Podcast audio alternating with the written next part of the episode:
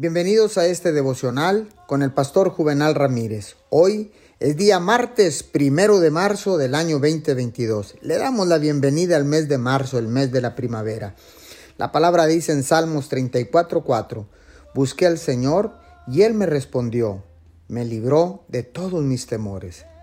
Déjeme decirle que el remordimiento y el temor van de la mano, y ambos están arraigados y fundamentados en el miedo. Los remordimientos le hacen temer las consecuencias de los errores pasados y los temores le hacen temer las consecuencias del futuro. Ambos asumen lo peor. Ninguno de los dos proviene de Dios.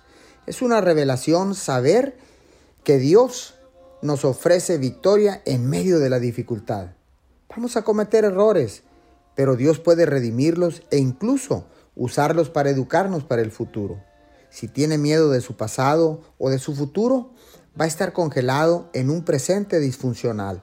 Solo hay una solución y viene directamente de la palabra. Cuando dice que depositen en Él toda ansiedad, porque Él cuida de nosotros. Eche fuera de su vida todos estos temores y no los recoja nunca más. Señor, te damos gracias, porque sé que los errores que he cometido no son mayores que tu misericordia, porque contigo todo es posible, mi Señor, en el nombre de Jesús. Amén y amén.